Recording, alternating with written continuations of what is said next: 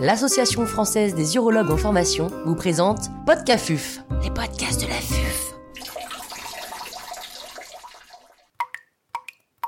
Quel avenir pour les bandelettes sous-urétrales dans le traitement de l'incontinence urinaire d'effort de la femme? Professeur Gilles Kersanti, chirurgien urologue au CHU de Marseille à l'hôpital de la Conception, nous fait part de son expertise. L'intervenant n'a pas reçu de financement.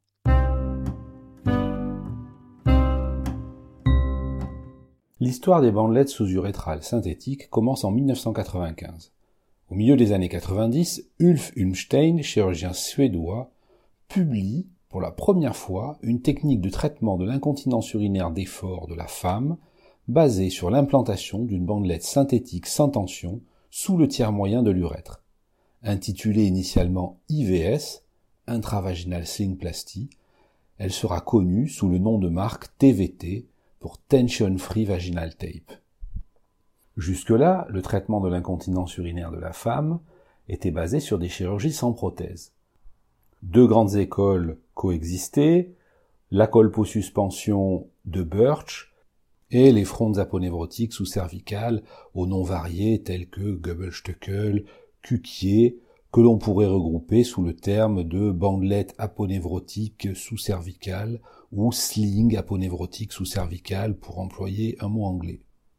Par leur simplicité de réalisation, leur efficacité et leur caractère mini-invasif, les bandelettes sous-urétrales synthétiques, par voie rétropubienne, telles que décrites par Humstein, puis à partir de 2001 par voie transobturatrice après la description d'Emmanuel Delorme, se sont imposées en Europe et dans le monde comme le traitement chirurgical le plus pratiqué de l'incontinence urinaire d'effort féminine durant les deux dernières décennies.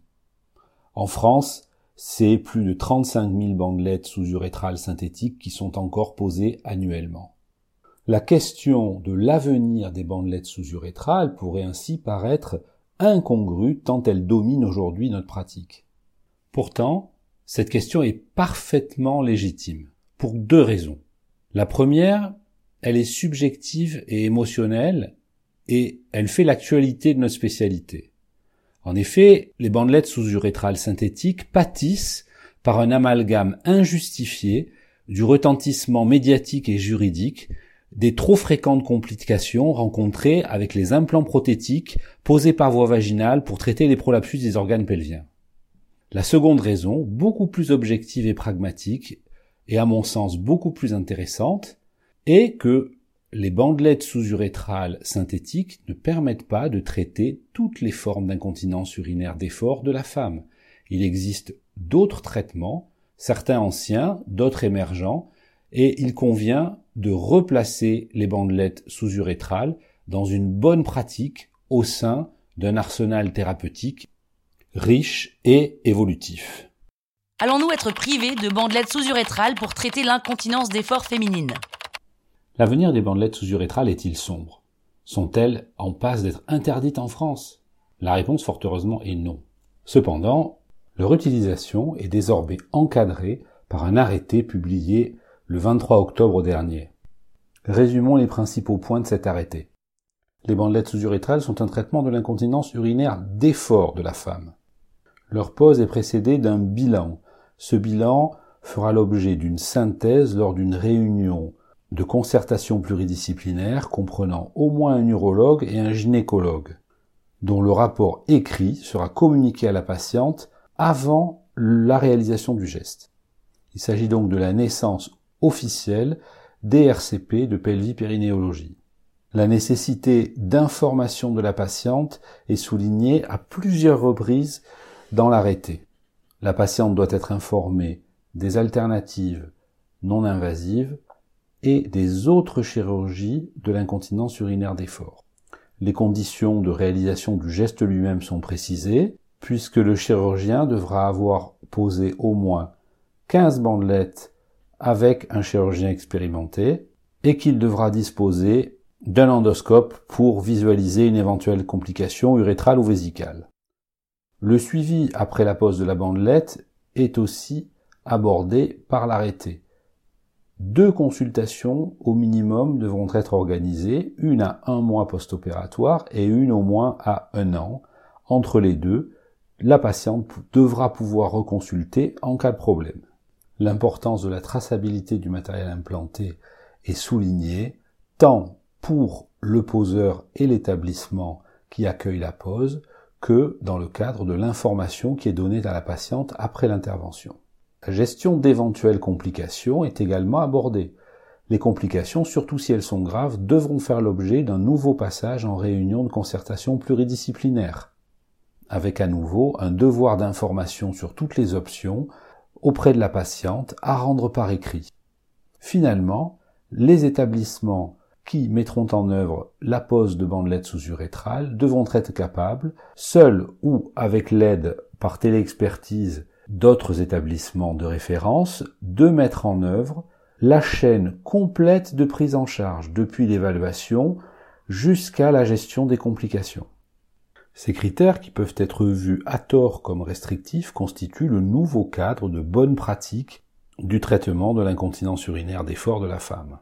Il ne faut pas oublier que dans le même temps, les bandelettes sous-urétrales synthétiques ont été purement et simplement interdites en Grande-Bretagne et que leur accès a été drastiquement réduit en Amérique du Nord et dans de nombreux autres pays du monde, laissant thérapeutes et patientes privés d'une option thérapeutique sûre et efficace dans le traitement de l'incontinence urinaire d'effort de la femme. Et si l'avenir des bandelettes sous-urétrales était dans leur présent?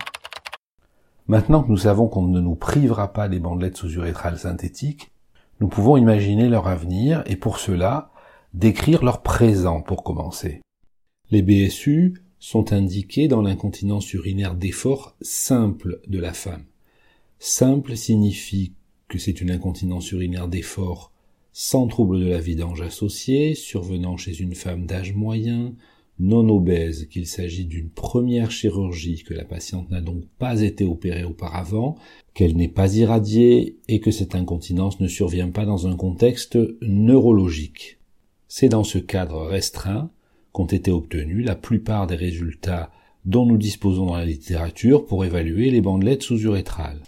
Nous pouvons nous appuyer par exemple sur euh, la méta-analyse Esther parue en 2019 qui reprend plus de 166 études concernant 21 000 patientes, études qui couvrent neuf types de traitements de l'incontinence urinaire d'effort de la femme publiés entre 1978 et 2016.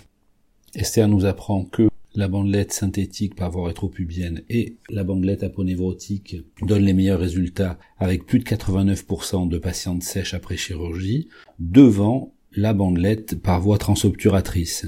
En termes de sécurité, on apprend que les symptômes euh, d'urgenturie et d'hyperactivité vésicale des nouveaux après bandelette sont plus fréquents après une bandelette aponévrotique traditionnelle, 7,8%, contre 4,5 à 5,5% après une bandelette rétropubienne ou transobturatrice.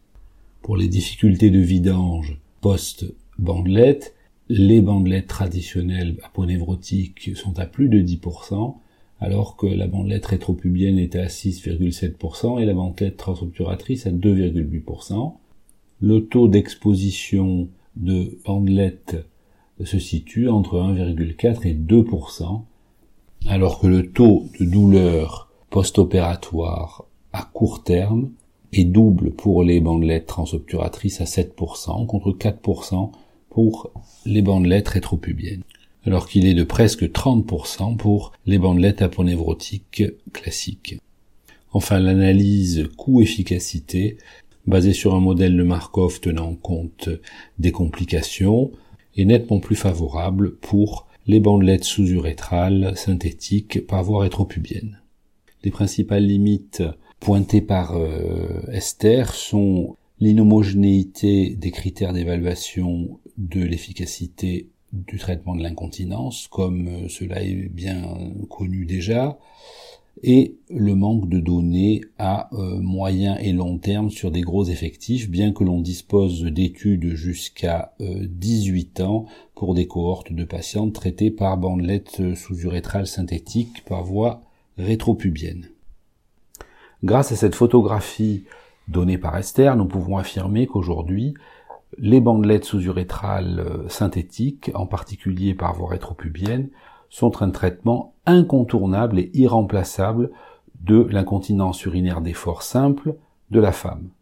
Les nouveaux traitements qui voudraient s'imposer dans ce domaine-là devraient pouvoir se comparer favorablement en termes d'efficacité et d'effets indésirables aux résultats que nous venons de détailler. En dehors du cadre de l'incontinence urinaire d'effort simple de la femme, l'efficacité et la place exacte des bandelettes sous-urétrales synthétiques est moins claire. Les résultats dans les différentes niches que constitue le domaine de l'incontinence urinaire d'effort complexe de la femme sont globalement moins bons mais doivent être comparés aux traitements plus spécifiques de chacun de ces domaines, si tant est qu'ils existent. Si l'on prend par exemple le domaine de l'insuffisance sphinctérienne, on ne dispose pas de confrontation face à face, par exemple, de bandelettes sous-urétrales dans l'insuffisance sphinctérienne contre le sphincter artificiel urinaire ou les ballons périurétraux. Est-il dans des cadres encore plus complexes tels que l'incontinence urinaire de la gériatrique, l'incontinence urinaire dans le contexte de l'obésité ou avec la coexistence de troubles de la vidange? Sans parler de la niche extrême des patientes irradiées. Les bandelettes sous-urétrales synthétiques ne sont certainement pas la solution univoque à toutes ces situations complexes.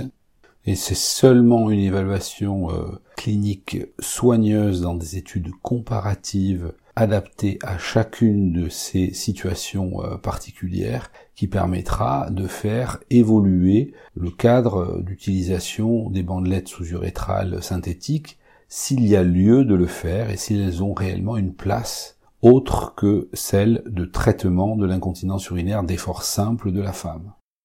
Et en conclusion, L'avenir immédiat des bandelettes sous-urétrales synthétiques, c'est le traitement de l'incontinence urinaire d'effort simple de la femme, dans un cadre de pratique rigoureux tel que défini par le décret d'octobre 2020. Les urologues, qui traitent l'incontinence urinaire féminine, savent qu'à côté de sa forme simple, les formes complexes sont finalement plus fréquentes et nécessitent un bilan particulièrement soigneux ainsi que le recours à un arsenal plus large que les seules bandelettes sous-urétrales synthétiques. Dans ce cadre, il est probable que les bandelettes aponévrotiques revisitées auront une place à côté des traitements prothétiques tels que les agents comblants, les ballons périurétraux ou les évolutions du sphincter artificiel.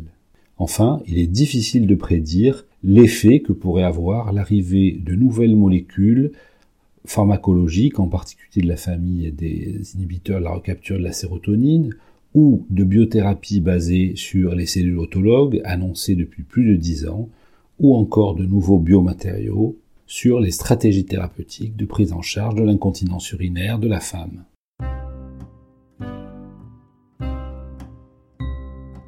Un grand merci au professeur Gilles Carsanti pour ses conseils précieux. C'était Podcafuf, les podcasts de la.